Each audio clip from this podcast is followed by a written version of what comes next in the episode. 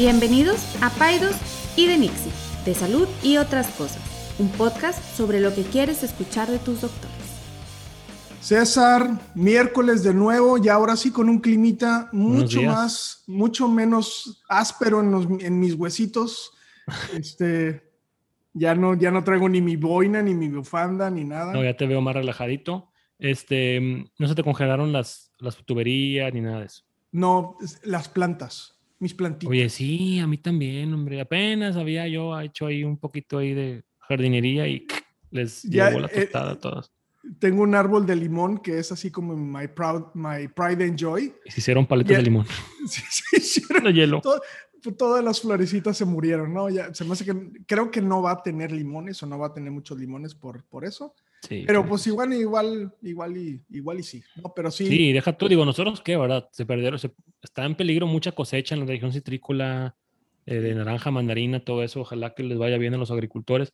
Este, pero bueno, Oye, pues como ves, tenemos ahorita una invitada, tú no sabes quién es. No. Ahorita vamos, vamos a presentártela, pero antes de eso, te quiero hacer algunas preguntas, como ya sabe la gente que nos escucha, pues bueno, ¿no? cuando tenemos algún invitado, tratamos de no compartir el tema con la otra persona, o sea, yo, Enrique no sabe de qué vamos a hablar, no sabe quién es la invitada, para tratar seguimos, de, mantenerlo. Seguimos teniendo eso, ¿eh? Desde el principio. ¿eh? Ya llevamos un año y pelos así, ¿eh? Así, y ha funcionado, ¿eh? O sea, de que cuando uno trae el tema, el otro no sabe qué es. Exacto. Este, mm, bueno, yo te quiero preguntar, Enrique, ¿tú, ¿tú en qué año naciste? 1968. 68, ok. Un poquito antes de que tú naciste, en los 50, bueno, al principio de los 60, ¿tú sabes cuánto era el promedio de hijos por familia en México? ¿Antes de los 60? En los 50, sí. Pues, pues ¿qué será? ¿Cuatro? Cinco. Cinco. ¿Tú cuántos hermanos tienes? Dos hermanas. Ok, esos son tres. ¿Y tus Anastasia papás y, y. ¿Cómo se llaman las hermanas de Cenicienta? Anastasia y. No me, no me acuerdo. las hermanastras. las hermanastras. Tengo dos hermanastras. ¿Y tus papás cuántos hermanos tienen? Mi mamá tiene. Uf, mi mamá tuvo como ocho o, o diez. Se murieron varios. Y mi papá creo que tuvo, sí, igual, cinco o seis. Sí. Fíjate, mi, mi, mi mamá tiene son seis en su casa y mi papá son ocho. Sí. Este, entonces, ahorita el promedio de, hijos por familia en México es de dos. Sí. O sea, es disminuido de seis hace 60, 65 años o más a dos ahorita, más o menos por familia. Entonces, ya hablamos de una familia grande a partir de tres, porque el promedio son dos. Yo te quiero preguntar, tú tienes dos hijos. ¿Cuáles fueron tus, tus decisiones para decir hasta aquí, ya no más, dos y se acabó? ¿Qué razones tuviste? Mira, te, diré dos rápidamente. La primera fue, creo que fue esta naturaleza como ansiosa que, que, me, que dije, yo dije, me saqué la lotería dos veces. Voy a parar. Ya no puedo comprar más boletos porque si, porque, porque tengo dos hijos sanos. Todo salió bien. Una mujer que está viva. O sea, pero es mi naturaleza negativa. Eh, aparte, como ginecólogo, pues te toca ver las complicaciones y estás eh, sesgado, ¿no? Igual yo de pediatra. Exacto, Entonces dije, ya, o sea, que me gané la lotería dos veces, no necesito este, sacarme más boletos. Pero me arrepiento. ¿Te quedaste con ganas de...? Sí, claro, sin duda.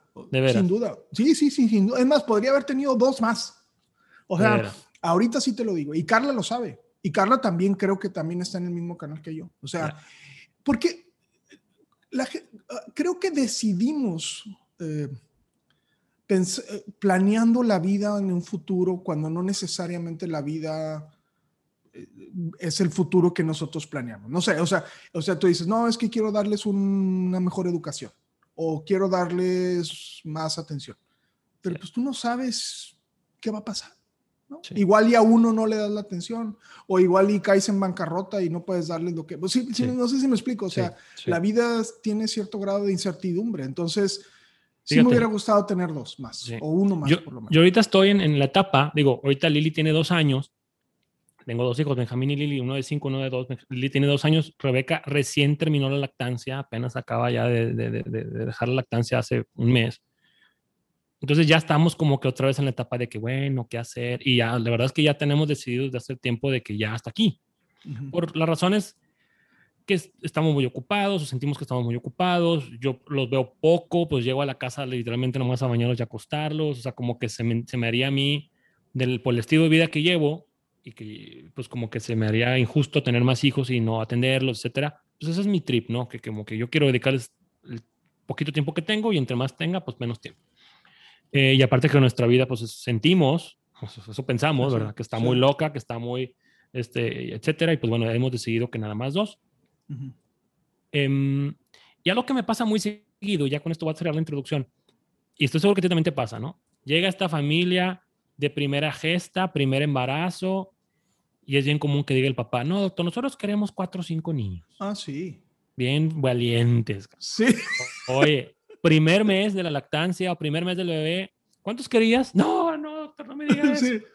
Y casi todas esas familias que me llegan diciendo que quieren cuatro, que quieren cinco, que quieren tres, acaban en dos, máximo tres. Claro. Y, y, hay, pacientes que dicen, no, yo quiero una familia, mamás, es muy, muy, común que me digan, yo quiero cinco, quiero seis, porque una familia grande y, y acaban en dos, ¿ya? Que no está mal, pero simplemente, o sea, es una, mm, una experiencia que te cambia la vida tener un bebé, pues mucho menos tener más de dos o tres. Entonces, hay familias grandes, ¿sí? Hay algunas, se ha visto algunos beneficios de tener familias grandes, ¿no? Este, pues que los niños siempre tienen alguien con, quien jugar, nunca se sienten solos. Se ha visto que son familias que son más felices en comparación con familias más pequeñas. Digo, esos son los estudios que hay, así como que muy generales. Hay más, como que más diversión en la casa. Eh, los niños pues tienen mucha oportunidad para aprender este, habilidades sociales, incluso para, ver, para aprender habilidades mucho más antes en la vida, oye, cuidar de un hermanito, cambiar un pañal, etcétera. Eh, son ah, ah, los, los, entre más crecen, pues se hacen más responsables de sus hermanos. Entonces, hay algunas, algunas este, ventajas que se ha visto de, ser parte de una familia grande. Entonces, bueno, yo te quiero presentar a nuestra invitada del día de hoy. Si quieres poner tu micrófono, Melissa, es Melissa Klingan. Ella es amiga y paciente mía, este, y, su familia la, la aprecio, la quiero mucho. Este, mm, ella es aquí, vive aquí en Monterrey. Este, mm, creo que tú no se pone tu cámara, Mel. Y em, pues ella es, una mujer que tiene una familia grande. Ahorita ella nos va a decir cuántos hijos tiene. Tiene una familia grande. Ella aparte es profesional, tiene sus clientes, es emprendedora, tiene su negocio, etcétera. Entonces, la invité para que nos platique un poquito de qué significa tener una familia grande. Melissa, ¿cómo estás? Muy bien, César. Muchas gracias por la invitación. Buenos días. Enrique no lo conoces, pero, pero ya en, Melissa nos ha escuchado en el podcast antes y ya más o menos tiene una idea de Enrique, ¿no? Ya más o menos lo conoces, ¿no? Y, y aún así aceptaste, Melissa. o sea, o sea, ¿cómo es posible que hayas aceptado esta invitación? Se me hace que... Ajá. dime la verdad, César te prometió consultas gratuitas. La verdad es que César se porta muy bien, lo queremos mucho, todos en mi familia lo quieren mucho, mis hijos, mi esposo, lo apreciamos bastante, tu familia también, César, y pues me, me escribió por esta oportunidad y dije, va, porque sí soy fan, soy fan de, de, este, de su podcast, sí, sí los escucho y la verdad es que, doctor Saldívar, le tengo mucho respeto al trabajo que ha hecho este, en, en como, como médico, este, es de los pocos médicos que, que llevan este, pues, esta filosofía del, del parto humanizado hasta las últimas consecuencias, ¿no? Mis respetos. No, pues gracias por acompañarnos, Melissa. Y, em, pues bueno, yo con Melissa tengo muchas historias de sus, de sus partos. Eh, digo, le he atendido ya varios. Este, algunos hemos llegado, algunos no hemos llegado, algunos hemos estado horas y horas y horas pensando que iba a ser rápido, pero bueno, eso los platicaremos después. Este, quiero que nos digas, Melissa, ¿cuántos hijos tienes? Compártenos. Actualmente tengo 11 hijos. Y, dijo, y fíjate que dijo actualmente. actualmente. o sea, ese número puede cambiar.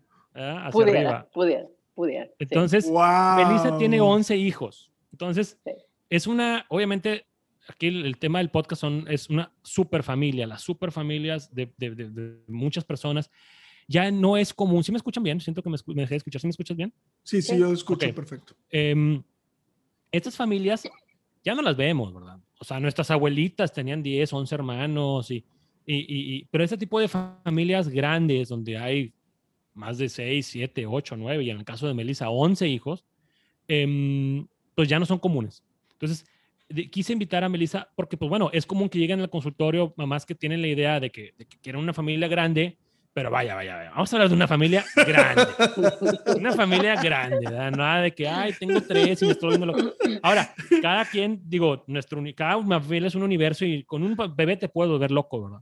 Pero vaya, primero que quería preguntarle a Melissa que nos platicara un poquito, antes de empezar con la dinámica en su casa, este, digo, obviamente Melissa tiene sus, sus, sus, razones y su esposo de tener una familia grande, pero ah, si nos pudieras compartir un poquito cuál, cuál ha sido el pensamiento de detrás de, ustedes para decir, oye, queremos una familia grande y aunque ya está grande, ha ido creciendo? O sea, ¿cuáles son los beneficios que tú le has visto o, cómo te imaginabas tú una familia grande eh, antes de, empezar a tener más hijos? Pues fíjate que inicialmente, eh, pensando en si lo hubiéramos decidido conscientemente o si simplemente se fue dando, creo que partimos desde eh, mi esposo y yo estamos firmemente convencidos que nuestros hijos son un regalo de Dios y desde el principio decidimos que no íbamos a rechazar ninguno de esos regalos, ¿no? Entonces, como no vamos a hacer nada por prevenir un embarazo, tampoco lo vamos a hacer por promoverlo. Este, el momento en que esto se acabe, pues se acabó. Entonces, este, sabíamos que eso podía significar tener una familia grande, ¿no? Entonces, este, basados en eso fue que, que se toma esa decisión. Eh, como pudimos haber tenido la cantidad que tenemos ahorita, pudimos haber nada más quedado con poquitos. Y en esa idea, al principio yo pensaba, pues yo pienso que 8 sería un buen número, ¿no? Y ahorita ya vamos en el 11 y, y no cambiaría nada, ¿eh? Ni, ni un embarazo, ni, ni, una experiencia, este, ningún momento, porque no hay momentos aburridos en esta familia, ¿no? No, me imagino. Me imagino que la dinámica ahí en la casa es este, pues, diferente a lo que estamos acostumbrados todos, ¿verdad? Sí. Y, bueno, yo, yo, yo, tengo una pregunta, Mel. Y, entonces, yo he escuchado, tengo una paciente eh, que tiene este perfil que tú, que tú también mencionas y, y lo que yo estoy entendiendo es que tiene una base de, corte de fe o religioso, ¿no? Mencionas a Dios como parte de este proceso de, regalo. ¿Ha contribuido a, a, esta, a esta idea? O sea, el tener 11 hijos ha, acrecentado tu fe, tu religiosidad? O sea, ¿es, es, si, ha, si ha reiterado esa decisión? Sí, definitivamente. O sea, yo soy por naturaleza una persona muy negativa. Este, siempre estoy... sí, Bienvenida al club, dice Enrique. Bienvenida al club. Este, sí, yo siempre estoy pensando en la nube oscura que puede llegarnos, ¿no? Entonces siempre estoy, y mi marido me dice, siempre estás preocupada y te estresas por lo que no ha pasado. Entonces, este, es, es, sí, son, son experiencias, o sea, cada uno de mis hijos me ha enseñado a mí muchísimas cosas, o sea, desde el desde que tenía uno, eh, el, pues el montón de, experiencias, de cosas, te voy a decir, con mi segundo hijo, no sabes las veces que estuve en la sala de emergencias, o sea, ya era cliente frecuente este, y decidí llevarlo a la Cruz Roja.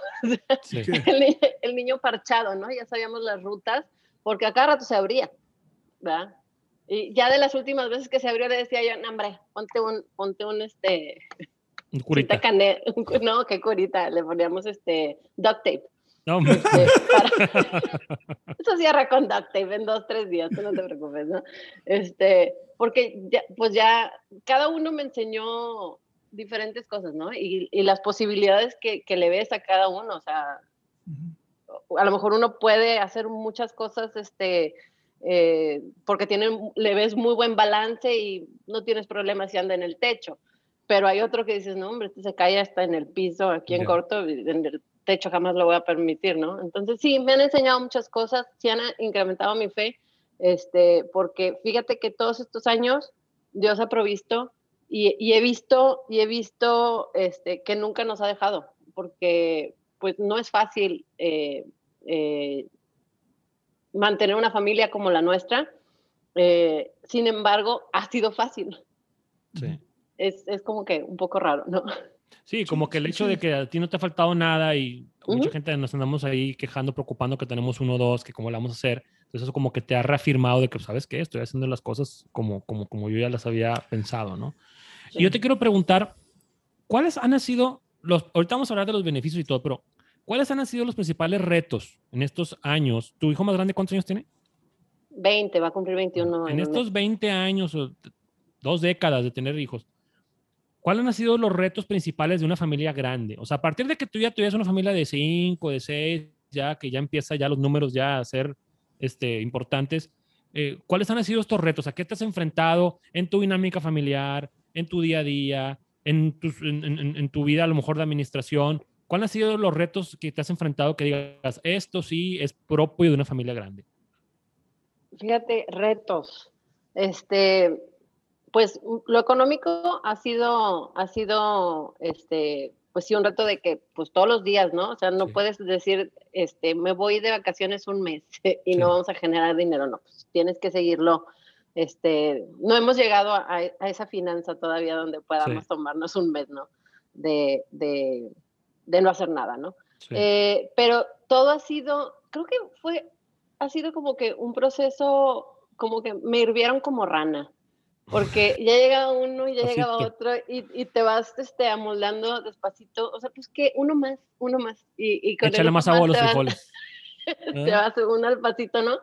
Y, y sí hubo que hacer así cambios donde, pues, después de que llegó la quinta, eh, hubo cambios de alimentación. Eh, eliminamos azúcares, eliminamos procesados, eliminamos muchas cosas y luego nos dimos cuenta que eso era bueno para la salud lo hicimos más que nada por economía, este, porque sí te baja mucho el, el, la cuenta de la despensa si le quitas todas esas cosas en el súper. Sí. Y ahorita lo único que compramos en el súper son este, frutas, verduras, eh, algunos perecederos y, y, nuestras carnes, ¿no? Este, es muy básico la, la despensa. Eh, y de ahí, pues mucha, mucha organización y mucha creatividad. Te tienes que hacer de, de, creatividad. Improvisar. Improvisar bastante, bastante. Y, y, incluir a tus hijos en todo. O sea, todo aquí, todo lo que hacemos es un proyecto. y, y, los convences de que somos parte, todos somos parte de esto. Entonces, y, eh, se, se, forma como que un vínculo muy especial entre todos los hermanos. Este, y, también hacia los padres, ¿no? Y pues mi idea siempre ha sido pensar de que, que mis hijos todos estén vinculados con todos. Me imagino que en tu, en tu familia, todo, cada uno de tus hijos, digo, hasta cierta edad obviamente de chiquitos, pero todos tienen una función, me imagino, ¿no? O sea, a cada uno le das a lo mejor algún rol o se da de manera orgánica o cómo le haces para que, como tú dices, o sea, tomamos un proyecto y aquí somos un equipo y cada quien hace lo que le toca. Fíjate que sí hay mucha organización porque tenemos charts de obligaciones, de, de, este, de cosas que hace cada uno. El darle seguimiento. Ese es el reto. sí, no. tengo tengo una, una hija o varios ahí que, este, oye, pues a quién le tocan los trastes, no, pues que a tal persona, ¿no?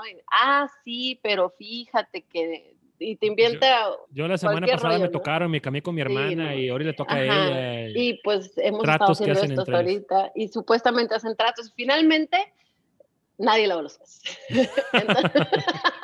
entonces, es como que, bueno, vamos a corretearlos. Ok, estos trastes se van a dividir entre tres personas y cuando no se le dio seguimiento, pues ya nadie sabe de quién son cuáles trastes. Y, este, y pues a mí no me gusta tener los trastes sucios y, este, y siempre me gusta llegar a la cocina y que todo esté organizado entonces, ese es otro reto muy grande porque soy muy fan del orden, organización y limpieza. Entonces, este, lidiar con eso y con mis hijos. Y también me, me ha enseñado a mí a aprender a cuál es la prioridad. O sea, mi prioridad son ellos. Y entonces no pudiera yo empezar así, me da la desesperación.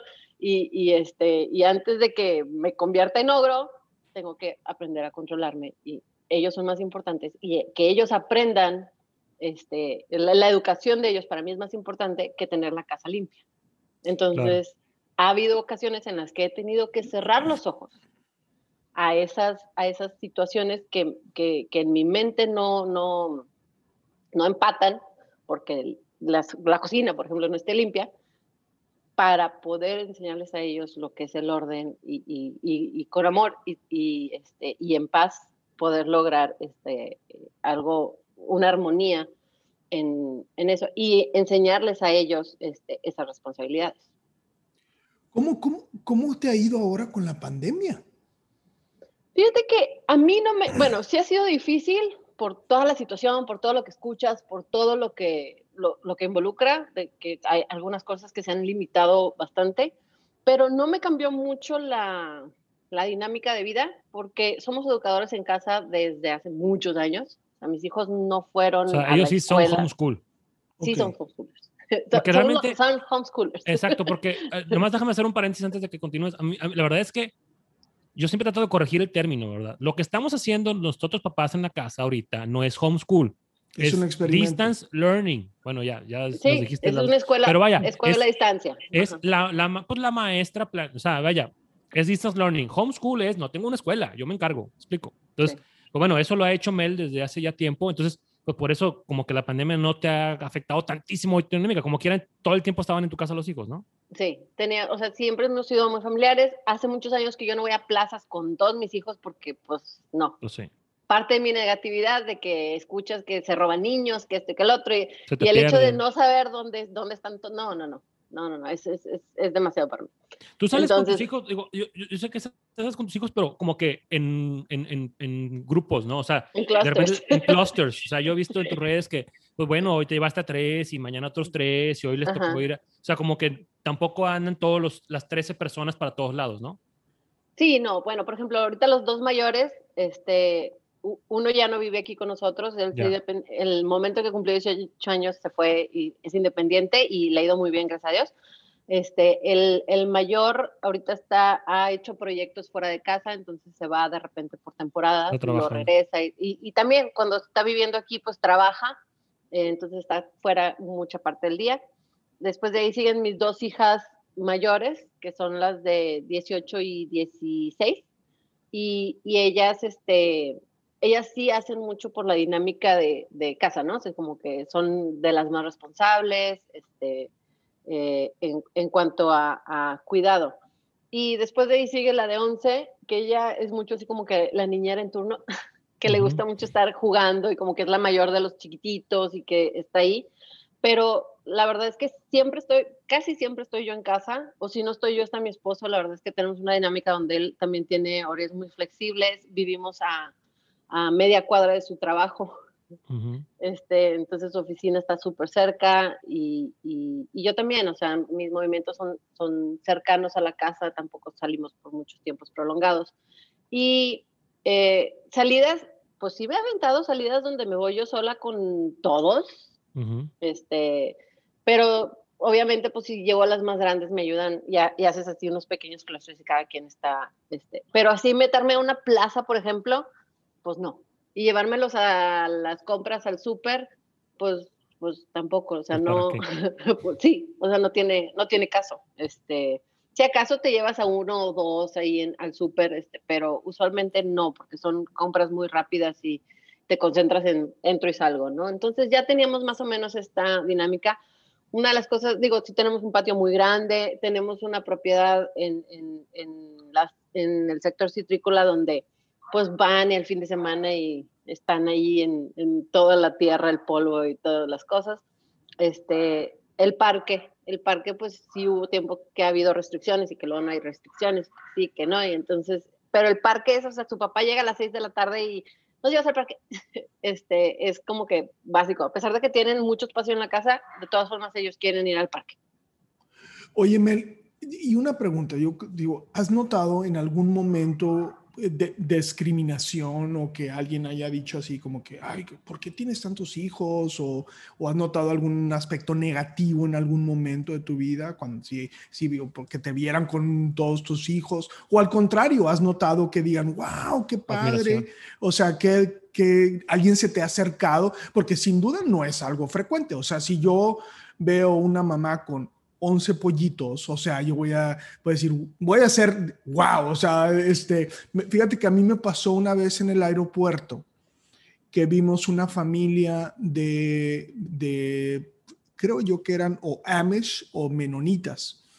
Y ellos, y la señora, me llamó la atención porque eran puras güeritas, muy bonitas todas, y eran así, todas uniformadas con estos, con estos atuendos. Entonces yo volteo con Carla y le digo, mira, o sea, que, o sea, estábamos comentando eso, ¿no?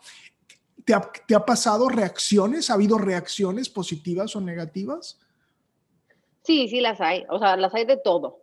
Eh, las hay de que vas caminando con todos los polluelos y la gente te voltea a ver, y sobre todo personas mayores que te preguntan, ¿son todos tuyos? Sí, qué bonito, qué bonito, así mi, así mi abuelita, ya están bien viejitas ellas, pero así mi abuelita tenía muchos niños, ¿no? Este, y te empiezan a contar sus anécdotas, que fíjate que nosotros fuimos tantos y bla, bla, bla, qué padre, una familia grande, y ahora ya no se da, eso ya no se hace, ¿no?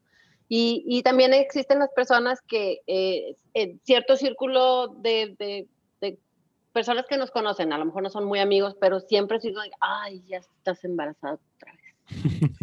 ay, no, no, no, pobre de ti, este, ya debería, este debería ser el último. Este debería ser el último, porque por salud. Qué imprudencia. ¿Verdad? Entonces siempre, hasta que, pues oye, pues ya no te voy a avisar, ¿verdad? Que estoy embarazada y cuando se den cuenta, este, pues se dan cuenta. Hubo una etapa en la que yo decía, qué pena volver a anunciar un embarazo. ¿Verdad? Y luego ya así como que yo también caí en cuenta de que, pues, oye, pues nadie me mantiene. Muchas gracias. No le pides nada a nadie. ¿Quieres tu opinión? Aquí está un sobre, puede usted depositar su cantidad, este, y ya después yo, pues yo escucho su, su, este, su, su opinión. Pero, y, pero también las hay muchas de que mucha gente cuando, y a veces sí me da pena porque cuando me conocen así como que, y ella tiene 11 hijos. Sí. este, como que te ponen en el spotlight. Y, sí. así como nosotros que le metemos al podcast. Bueno, aquí yo entré con conocimiento de causa, a veces es como que así de la nada, mira, pero ella tiene 11. Entonces, este, y la gente es como que, ay, ¿cómo le haces? Si yo con dos no puedo. Y, y fíjate que en ese siempre mi respuesta es muy empática. Oye, pues tener dos no es fácil. o tener tres no es fácil.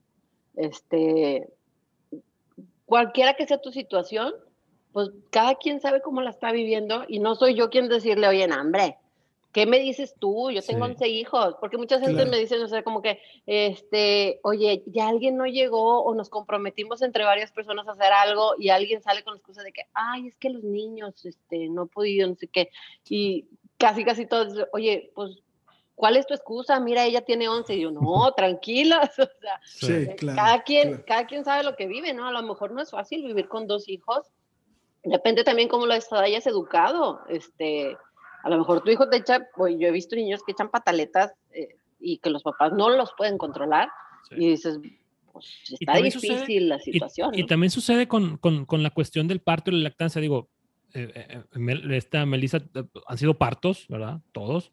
Este, ha dado lactancia en todos los, exclusiva en todos sus bebés.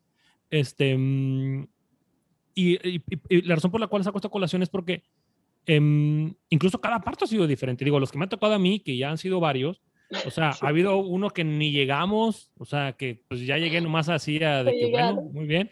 Hubo otro que estuvo más así estándar, que bueno, sí llegamos y todo. Oye, hubo otro que estuvimos en el hospital, te lo juro, Enrique, 21 horas. ¿Te acuerdas? Sí. O sea, yo me acuerdo, a mí me hablaron, creo que fue tu número 9 o tu número 8. Me hablaron. Yo nunca se me va a olvidar. Yo los miércoles siempre me juntaba con mis amigos en el Chilis hace ya años.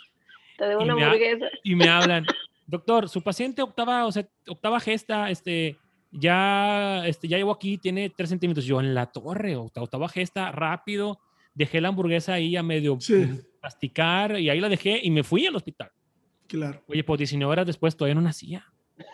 ¿Cómo era? Pues uno, se imagina, una octava gesta, pues nace de volada. Sí, sí, no, pues venía pequeña y a lo mejor todavía no. Entonces ahí estuvimos en el hospital y yo le decía al ginecólogo, oye, ¿me voy o me quedo? Decía, pues tú te puedes ir, pero todo puede pasar con Melissa, o sea. Sí, sí, sí, claro. ahí estuvimos, ahí estuvimos. Es un hospital que tiene incluso un hotel adentro y pues nos prestaron una habitación para bañarnos, para dormir, para.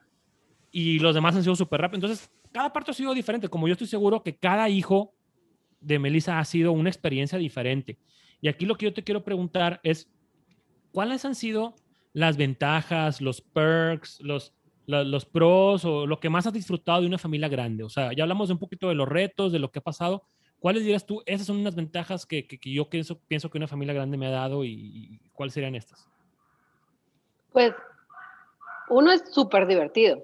Este, no hay, never a dull moment. Never a dull moment. Eso, eso, que ni que, o sea, es, es padrísimo verlos desenvolverse y una de las cosas que me maravilla bastante es que su, su capacidad de socialización. O sea, tengo hijos de 8 años que pueden hablar con una persona de 90 años como si fueran sus cuates como tengo hijos de, de 20, 21 años, este, que ya están haciendo su vida, que ya están, este, que tienen sus trabajos y todo, pero vienen aquí y están tirados en el piso jugando con sus hermanitos más chiquitos, o, o, vienen a una reunión donde tenemos otros invitados y vienen amigos que traen niños chiquitos y ellos los andan cargando y los andan cuidando, y son hombres de 20 y 21 años que se interesan en, interactuar con niños más pequeños, entonces, que tienen una posibilidad de, interacción social porque no le ven limitantes a solo con mis cuates de mi edad.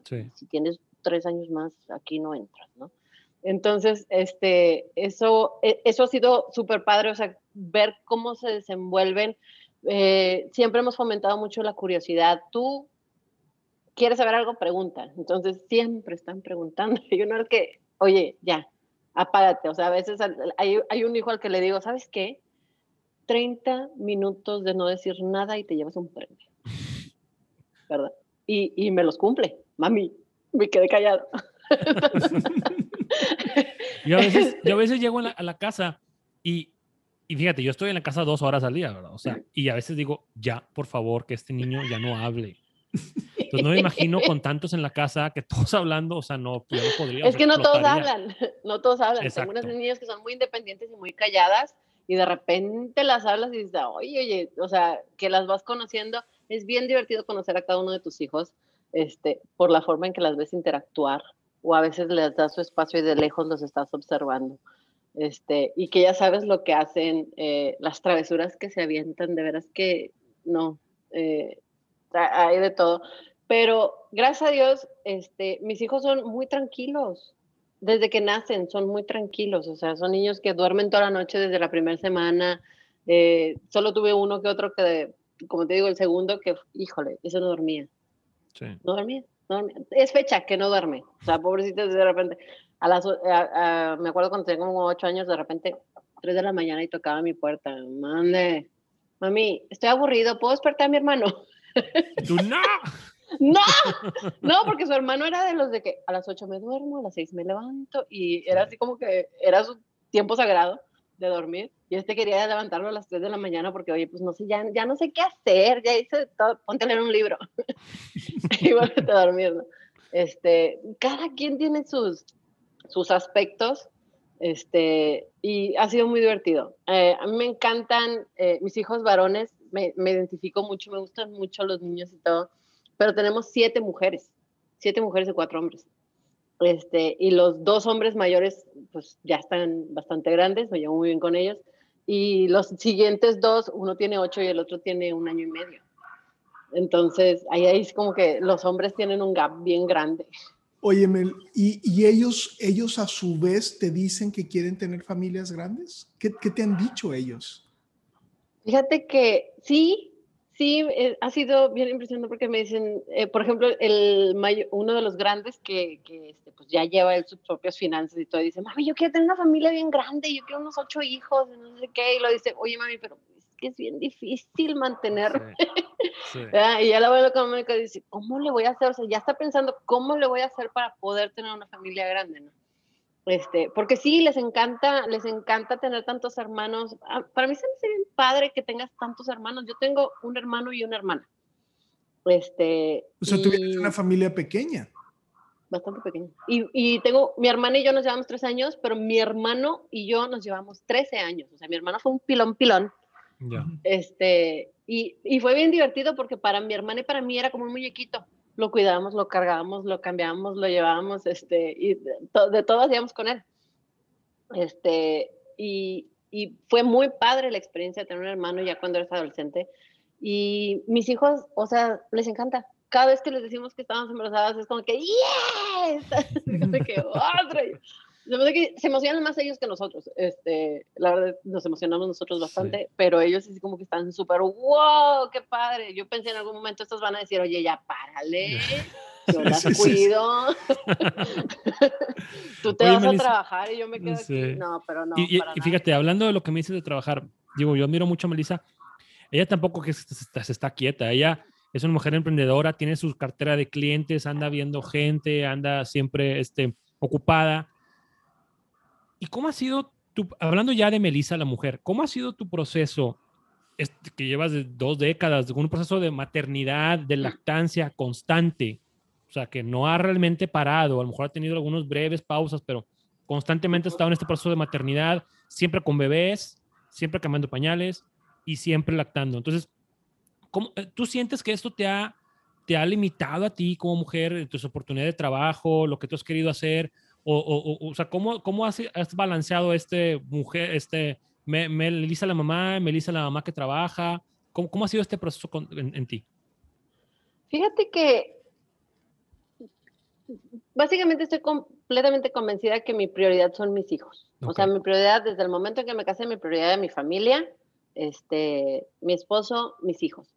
Eh, y, y, para mí, en lo personal, mi, mi, mi profesión este, a pesar de que soy muy entregada a mis clientes y a, mi trabajo, eh, viene a ser, a pesar de que tiene una estructura de, no descuidar a los clientes, este, hablando de prioridades de vida, pues viene como que en el segundo lugar, ¿no?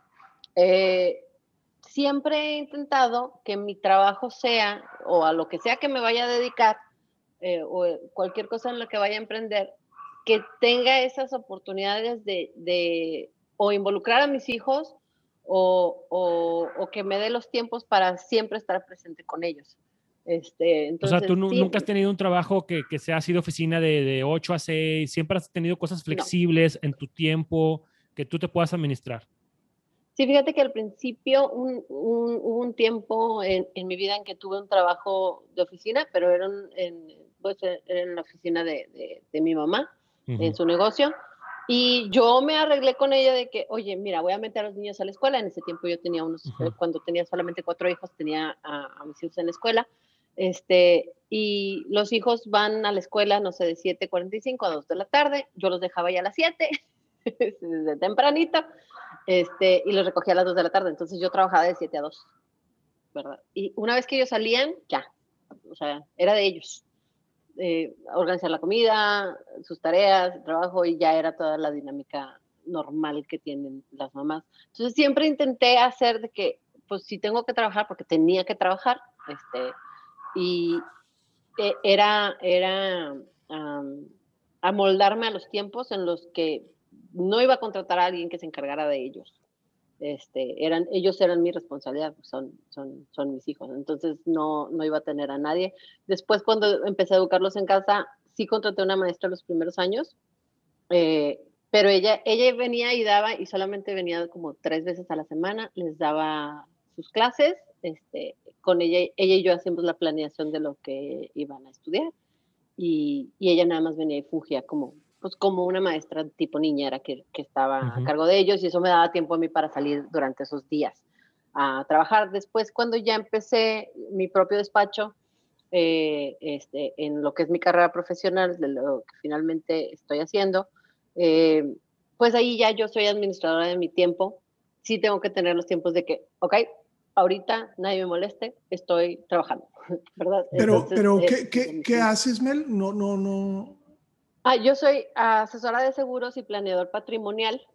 Entonces, este, ayudo a las familias a protegerse, a, planear sus retiros, este, a planear cómo proteger en caso de una adversidad. Y va muy de acuerdo a mi manera de pensar, porque yo sé que no tengo nada, nada seguro en la vida. O sea, hoy estamos aquí, mañana no sabemos, ¿no? yo, yo, perdón que te interrumpa, porque ha sido un tema como reiterado y e, e, es este tema de, ok, tú tienes una profesión, eres mamá full time, hablas de que tuviste a tus hijos en, eh, en la escuela, pero entiendo que por cuestiones que, que, entiendo, podría entender que por cuestiones que pudieran ser logísticas, tú decides hacer homeschool, que ya César corrige bien el término.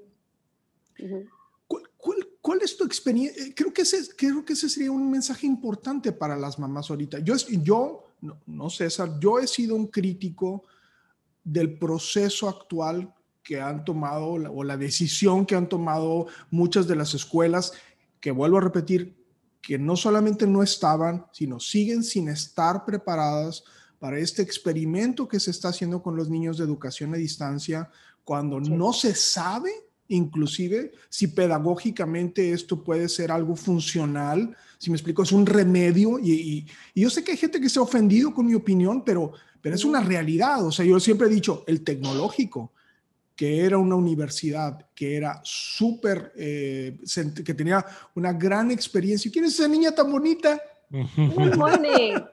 Es Emma. Hola, Emma.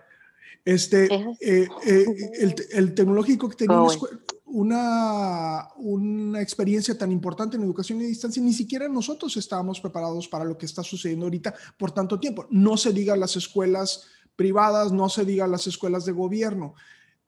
Y entonces veo o percibo una gran ansiedad en nuestras, eh, en nuestras mamás de esta cuestión curricular que se está haciendo de manera experimental. Y digo, no experimental en el sentido eh, eh, en el sentido de cómo se está dando. Si no sé si me explico, ¿no? ¿Qué, cuál, es tu opinión en esto? ¿Cómo haces esa transición de una escuela formal a algo que es, que es propiamente homeschool? ¿Y cuál ha sido tu experiencia en la educación de tus hijos? Me, me asumo que hay toda una metodología, toda una currícula que se tiene que seguir, eh, todo ese tipo de cosas. ¿Qué piensas de eso? Este, fíjate que cuando lo saco de la escuela, y intento traerme la escuela a la casa, no funciona. No funciona porque los métodos de la escuela pues funcionan en la escuela, porque se necesitan para tener ese orden. Pero cuando estás en la casa, pues no se necesita. Entonces me di cuenta que los niños son unas esponjas y absorben todo y, y entre más atractivo lo hagas, eh, eh, el aprendizaje, ah, igual que la educación, debe de ser constante en todo tiempo pero no tiene esos tiempos rígidos donde de esta hora a esta hora hacemos esto, de esto, de esto. Digo, sí hay que tener orden, pero no somos rígidos. Entonces aprendí a ser más flexible en ese aspecto, porque no me puedo traer la escuela y hacerla en la casa. No, no funciona. Y creo que es lo que está sucediendo con muchas mamás en este momento, que están frustradas porque ellas quieren cumplir de 8 a 2 de la tarde, el niño tiene que estar estudiando. E, ese es exactamente mi punto. Ese es exactamente mi punto. O sea, hay una mamá que me, o sea, le digo, oye, es que el niño puede aprender otras miles de cosas más que no necesariamente tienen que estar vinculadas a estar, más, hasta se me hace, va, seguramente va a salir alguna apreciación. Es nocivo que el niño esté sentado más de tres horas enfrente de así, o sea, no, no, no lo entiendo, no me hace sentido, o sea. Creo que pudieran ser un para las maestras claro, no, no, no. O sea, es que ahí se dan muchas cosas, porque pues pudieras entrar al tema de que, oye, si la escuela lo suelta, pues ya no podemos seguir cobrando. Que, que obviamente, pues, ¿cómo se sostiene una escuela si no sigue cobrando sus colegiaturas? O sea, hay que ser empático con las dos cosas. Este, los papás, ¿cómo le hacen? Porque, pues, si yo los mandaba a la escuela, era porque necesitaba trabajar. Exacto. ¿Verdad? y ahora yo tengo que estar pegada y de todos modos tengo que seguir pagando la colegiatura y tengo que estar pegada con mi hijo y si no va a perder el año. Entonces debería haber una flexibilidad eh, o simplemente los niños deberían de regresar a la escuela. Porque, mi opinión. Sí. Mira, este aquí la dinámica se ha dado en nuestra ciudad y en nuestro país, en nuestra comunidad, que es que sí, o sea, muchos papás y pacientes míos le exigen a la escuela de niños pequeños que mantengan el horario que es acostumbrado de 8 a 2 ocupado. O sea, con breaks de 15 minutos para ir al baño. Pero eso la verdad es que está comprobado que no funciona en los niños. Ahora, las escuelas pues se, han ido orillando a, la presión de los papás de mantenerlos ocupados las más horas posibles para que ellos puedan estudiar. Algunas escuelas que no lo han hecho así, que han dicho, bueno, ¿sabes qué? Como es distance learning, van a ser menos horas y en lugar de que el niño esté siete horas, va a estar nomás dos y media, pues ahí los papás empiezan también, pues con críticas de que, bueno, entonces cobrarme menos, entonces te has toda una dinámica ahí que, que, que, todavía no se acaba de establecer y ya llevamos un año en esto, ¿no? Pero no pueden cobrar menos porque el trabajo es, es, el mismo y a lo mejor hasta más. Es más. Este, ¿Por qué, ¿por qué se, se, lleva tantas horas en la escuela? Pues porque no es lo mismo atender a un niño que atender a 30 niños al mismo tiempo en la escuela y que ya pasó esto, y que ya se vomitó, que uno venía enfermo, o diferentes cosas que te quitan o absorben tiempo dentro de una escuela. Yo fui maestra por unos años, entonces, este, en una escuela y pues eh, yo siento que el trabajo es el mismo, no es justo para los maestros, pero tampoco es, es sostenible para los papás seguir teniendo a los niños en la casa mientras sigues teniendo que trabajar de alguna forma haciendo malabares. Creo que la tienen muy complicada y es muy difícil. O sea, una buena decisión, dependiendo de cada quien, digo, una fácil decisión más bien hubiera sido, ¿sabes qué? Pues no va a haber escuela, te saco de la escuela, yo busco un programa, busco una maestra, busco un, currículum o veo la forma de, continuar esto. Este... Algunas personas han hecho eso, ¿eh? algunos pacientes ah, que yo tengo han hecho eso, o incluso que estaban en alguna escuela privada, momentáneamente se fueron a una escuela pública para cubrir el currículum nada más en casa pero, y la verdad es que, pues bueno, pero, nos un poquito tema. No, no, no, no y, digo nada más, pero, pero hay escuelas que no permiten eso. Hace cuenta que, porque yo digo, bueno, pues una solución es, voy a sacar a mi hijo de la escuela un año. Pues sí, pero no puede regresar aquí. Sí, pues está, está la presión que nosotros vimos en nuestra comunidad de que, pues bueno, va a perder su lugar. Sí. Y la verdad es que, digo, hay que analizar si realmente eso, es cierto, ¿no? Ahorita con la pandemia, muchas, muchas personas han tenido que cambiar sus, sus, sus, costumbres, su escuela. Entonces, la verdad es que ese término de que, bueno, antes sí, antes de la pandemia, sí, en el colegio fulanito, ahí te espera y no entras y métela a escribir a los 10 meses de vida. Ahorita eso está cambiando, ¿no?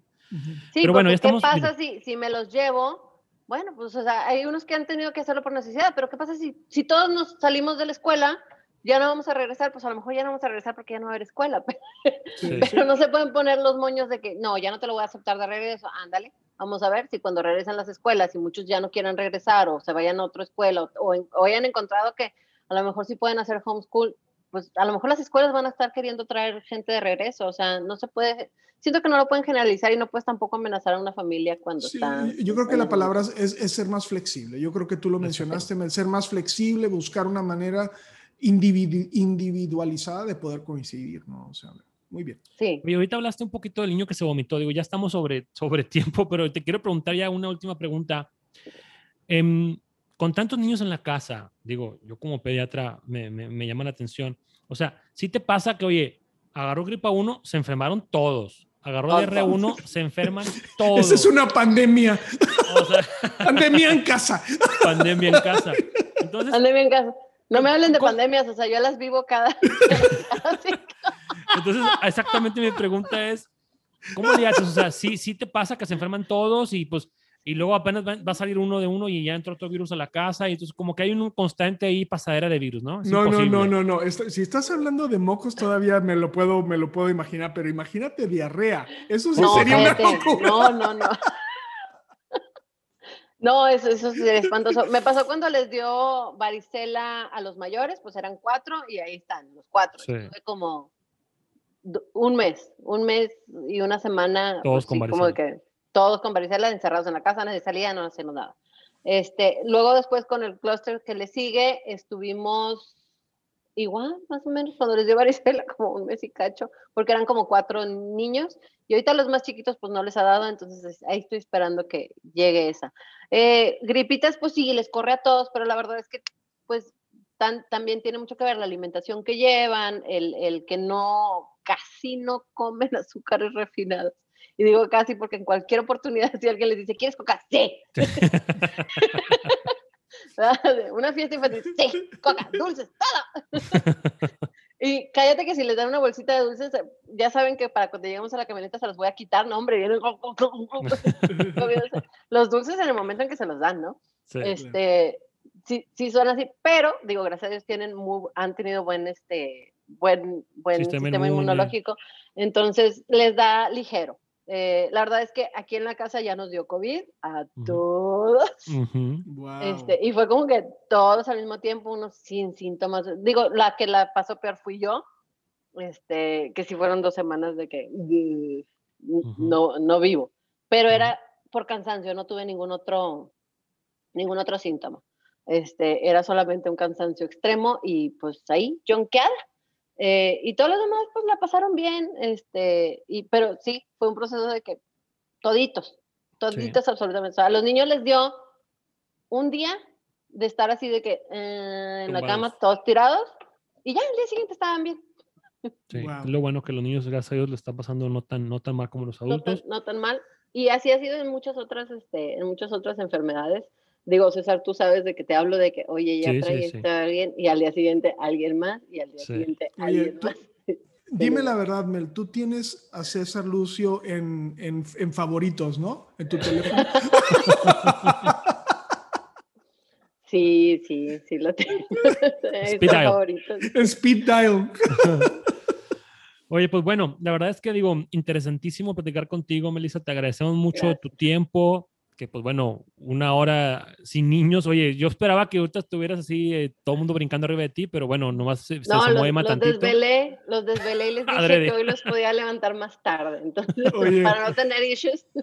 Oye, Mel, gracias de verdad. Este, escucharte realmente es, es, es, centrarse. Yo creo que lo que me llevo yo de tu plática es, y sobre todo viniendo con alguien como tú que se define como yo, eh, en una persona que, que piensa en, la, en, en, el vaso medio vacío, es, es, es cómo te has forzado tú a ver el vaso lleno, ¿no? Y, y eso, es una, eso, es, eso es algo complicado, pero eso es lo que yo me llevo de tu, de tu plática y de tu testimonio de vida y de, cómo centrarnos en el futuro y, perdón, centrarnos en el, en el presente, eh, en, saber que la vida tiene cosas maravillosas guardadas para nosotros si solamente la vivimos y, le dedicamos un tiempo y realmente escucharte es toda una, toda una inspiración. Y, este, y, de veras agradezco a César que me haya permitido conocerte. Eh, eh, yo sé que este podcast va, va va a ser mucho eco en todas las mamás que se, que, que, y papás que nos quejamos de solamente tener una problemática de dos hijos, pero como también bien lo dices tú, cada quien de nosotros vivimos nuestra propia problemática y yo creo que más que el número de hijos es, es este testimonio que das de centrarse en aspectos positivos, ¿no? De centrarse en, en, en, sí, en, cómo, cómo ser optimista, ¿no? Yo creo que es lo que yo me, lo que me encanta, plática. Sí, a mí lo que me encanta de Melissa es que tiene sus, ella y su esposo y todo tiene sus prioridades bien centradas. Esto, esto y esto. O sea, todo lo demás, todo es este, eso es, este innecesario o es este eh, algo que no, no es prioridad. O sea, a veces en las familias nos cuesta priorizar. A ver, ¿qué, qué, qué, me, y, vimos toda esta dicotomía o tricomía todos los días, ¿no? Mis hijos, mi trabajo, ganar dinero, no ganar dinero, irme de vacaciones, irme de vacaciones. O sea, entonces estamos en este embrollo mental todo el tiempo. Y Melissa y su familia tiene sus prioridades bien claras. Y, y, eso es lo que les ayuda, obviamente, a que la familia grande y la dinámica funcione, ¿no? Sí, yo, perdón que vuelva a interrumpirme, pero, pero, yo creo, Melissa, te diría, es semanal, ¿no? Aparte de las pláticas que tenemos César y yo en el podcast, es semanal que ya sea yo me queje con César o César me se queje conmigo de cómo estamos faltando a nuestras prioridades familiares. No, no sé si me explico, o sea, es, es frecuente que César me dice, ching, es que me tuve que salir de la casa y no tuve oportunidad de pasar tiempo con mis hijos o, o yo, ¿no? Ayer llegué aquí a las 7 de la, de la mañana y llegué a mi casa a las 9 de la Yo tengo hijos ya grandes yo que quisiera que me pelaran, o sea, no me Entonces, pero yo creo que esta parte que César reiterar lo que esto que estás diciendo de reenfocar o priorizar nuestras prioridades se me hace también otro gran aprendizaje de este podcast de Mel. Este, se me hace muy interesante esa parte también. Creo que también. Fíjate que sí ha habido tiempos en los que, por ejemplo, ahorita este mes que viene, eh, mi esposo y yo lo, lo, platicamos hace unos días con los niños, viene un mes complicado en ambos, en nuestras este, profesiones, que tenemos que darle o darle, ¿sí? Y, y es, ¿saben qué? Este próximo mes va a estar complicado y vamos a mentalizarnos que tenemos que apoyarnos entre todos para que esto funcione. A lo mejor no voy a estar tan presente por unos días, o a lo mejor no voy a estar tan presente o vamos a tener que recortar este, tiempos con, con ustedes, este, o a lo mejor vamos a estar muy cansados, porque sí. se vale, o sea, sí pasa. Entonces, como que darle el balance, que a lo mejor, oye, pues le tengo que dar fuerte en, épocas donde nacen muchos niños. Este, a lo mejor ahí es donde tienes más trabajo y luego hay, hay saber eh, encontrar esos momentos este, tranquilos de, de, la misma profesión y poder decir, porque a veces dices, oye, estoy aquí en alguna tontería en el teléfono, no hombre, lo voy a dejar a un lado y este es mi tiempo libre, voy a pasar, voy con mis hijos. Entonces sí, sí como que mentalizar esa parte donde cualquier momentito, este, sí me lo llevo a él. Y en cuanto a, lo que dices de, que no tenemos nada seguro, pues no, no hay nada seguro. Y creo que por eso encuentro mucho confort en mi trabajo, porque me gusta sentarme con las familias y planear qué, va, qué pudiera pasar y cómo podemos en este momento ayudarnos a, prevenir eh, o hacer que el problema sea más, más pequeño, ¿no? O, este, o que no tengamos que preocuparnos por lo financiero, que es una de las cosas que sí pudiéramos tener en control, ¿no? Entonces, e, esa es la satisfacción de, de, mi trabajo y me encanta este, poderlo, eh, este, eh, hacerlo un wrap-up, englobarlo con, con, mi trabajo de familia y todo. Entonces, este, es parte de lo que estoy intentando hacer ahorita con mis redes sociales, que puedan ver el aspecto familiar con el aspecto profesional y, este, y, y, todo en, en, uno solo, ¿no? Qué padre. Oye, bueno, y, aprovechando, digo, pásanos tus redes sociales para la gente que, a lo mejor quisiera conocerte un poquito más o quisiera ver cómo es tu dinámica, lo que compartes, eh, ¿cómo te encontramos? Eh, estoy en Instagram como arroba klinganmel. Okay. Klingan es L-I-N-G-A-N M-E-L. Klinganmel. Como quiera te este, tagueamos cuando subamos el podcast. Ah, ok. Y en Facebook estoy como Mel Klingan, arroba Mel Klingan. Entonces, Klingan Mel o Mel Klingan, este, ahí en los dos, ahí me encuentran. Eh, y pues con mucho gusto, si alguien quiere contactarme, tengo el correo es melissa arroba teamklingan.com. Este, Team Klingan. Team Klingan. Tenemos nuestra... Team de equipo, ¿verdad? sí, Team Klingan. Melissa este arroba teamklingan.com. Sí. Como quiera lo ponemos en la descripción del podcast también. Sí, ahí, ahí me encuentran con mucho gusto. Cualquier duda, digo, muchas veces me contactan para, oye, ¿me puedes acompañar en un grupo de mujeres o en un grupo de lactancia? en todo me, me, a todo me llevan. y yo con mucho gusto este, apoyo. Perfecto. Pues te agradecemos mucho, Melissa. Fue un deleite platicar contigo. Muchísimas gracias por tu tiempo. No, es un este, honor para mí. un chorro. Gracias. Este, seguimos la conversión por Instagram como quiera. Ya platicamos las redes de Melissa, arroba Mel Klingan o, arroba Klingan Mel en Instagram y Mel Klingan en Facebook. Este, Enrique, arroba DR Saldívar en Instagram, arroba pediatra-césar Lucio. Vamos a continuar por ahí la conversación. Vamos a taggear también a Melissa para que nos ayude a seguir la conversación también. Y esperemos que hayan aprendido tanto como nosotros en este, en este episodio. Enrique, muchas gracias. No, gracias a ustedes. De veras, un deleite, Mel. Este, cuando vengas aquí a, a, visitar a César, este, me avisas para ir a saludarte de, en manera personal y conocer a alguno de tus bebés. ¿Ok? Gracias. Un abracísimo. Gracias a todos. Nos vemos la próxima semana. Adelante. Hasta luego. Bye. Bye. bye. Ninguna opinión o consejo de nuestros anfitriones o invitados sustituye la valoración médica o representa a nuestra institución universitaria de salud. Declaramos que no tenemos condiciones. Hasta la próxima.